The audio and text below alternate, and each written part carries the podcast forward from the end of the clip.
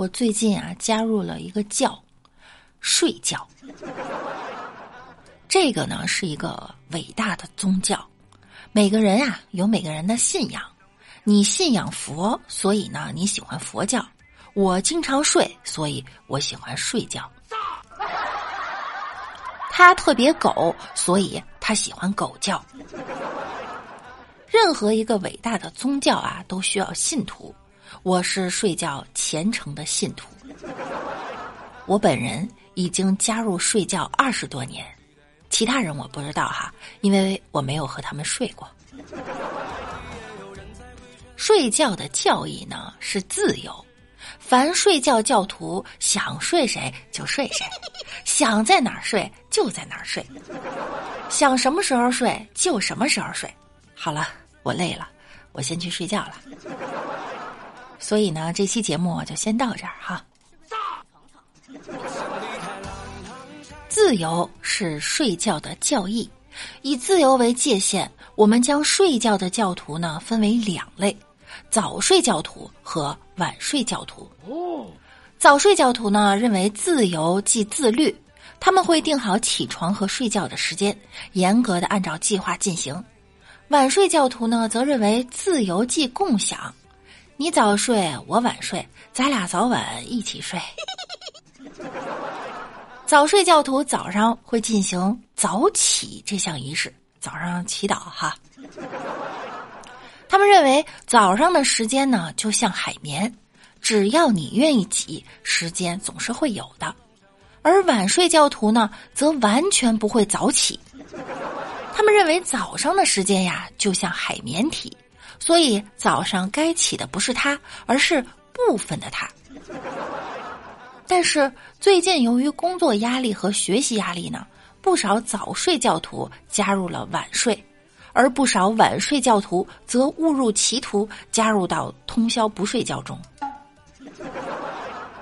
这些教徒啊，把自己的作息改成了美国作息，信奉的自由呢，也变成了美国的自由。这种自由是危险的，是容易猝死的。毕竟，在美国的自由下，黑夜里一个人莫名其妙的死掉也是很正常的。近日啊，山东大学齐鲁医院的医生说，他诊断了一个病人，这名病人呢是一个二十五岁左右的女性，面部已经有了老年斑。这女孩呢，基本没在十二点前睡过觉。医生说呀。与熬夜和内分泌失调、紫外线有关。我在二零二三年三月二十号在网上确诊了老年斑。这告诉我们一件什么事儿呢？告诉我们少睡一个小时就能多活一个小时。我是主播呀，不是我熬夜呀，是夜熬我呀。看之前是放心的熬，看完这条新闻以后呢？就是害怕的熬。三月十六号，在河南有一个小孩儿太顽皮了，顽皮到他用钳子夹伤了下体，妈妈是既心疼又生气，一个没看住，趁妈妈上厕所的时候，这小孩玩什么不好，非玩钳子，钳子剪什么不好，非得剪。都夹出血来了呀！比我妹小时候拿镰刀梳头还狠。他可能还不知道这东西是个宝贝儿。小孩还得想呢。我寻思这玩意儿也没啥用啊。妈妈应该翻一下她房间有没有一本叫《葵花宝典》的书。妈妈，以后我就是您闺女啦。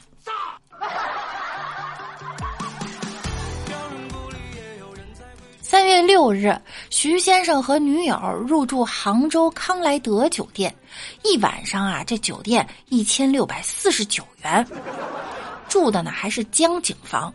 没想到第二天一早呢，一拉窗帘儿，发现四十一楼窗外有人在擦玻璃。重要的是啊，这俩人他没穿衣服。徐先生觉得呢，他的隐私被侵犯了，都有心理阴影了。房间有提示，在必要的时候把窗户关起来，但是入住的时候呢，酒店并没有提醒。于是呢，徐先生就把他给投诉了。但是上城区文广旅体工作人员说呀，只能说酒店在服务上面呢有一点瑕疵，触犯隐私，从法律上说呢是很难界定、很难举证的。最后，徐先生表示啊，如果协商无果，后续呢将起诉该酒店。网友们评论了：拉窗帘没问题，工人干活没问题，没穿衣服是个人行为。还有网友说：“我要是小哥啊，必须赔我精神损失费。一大早让我辣眼睛，我可是高空作业，这要掉下去了，还说我侵犯隐私。”还有网友说呢，住过这种酒店的都知道，如果真有擦玻璃，会提前通知。评论反过来说住客的是什么意思？共情资本家呀？你要是没拉上窗帘人家故意去看你是别人不对，可是你突然不穿衣服拉开窗帘人家不想看也得看到了呀。好比你在大街上突然脱光，告诉别人耍流氓一样。还有网友说，不管住多高，不穿衣服拉开窗帘都是会有被看到的风险的呀。这件事情你们怎么看呢？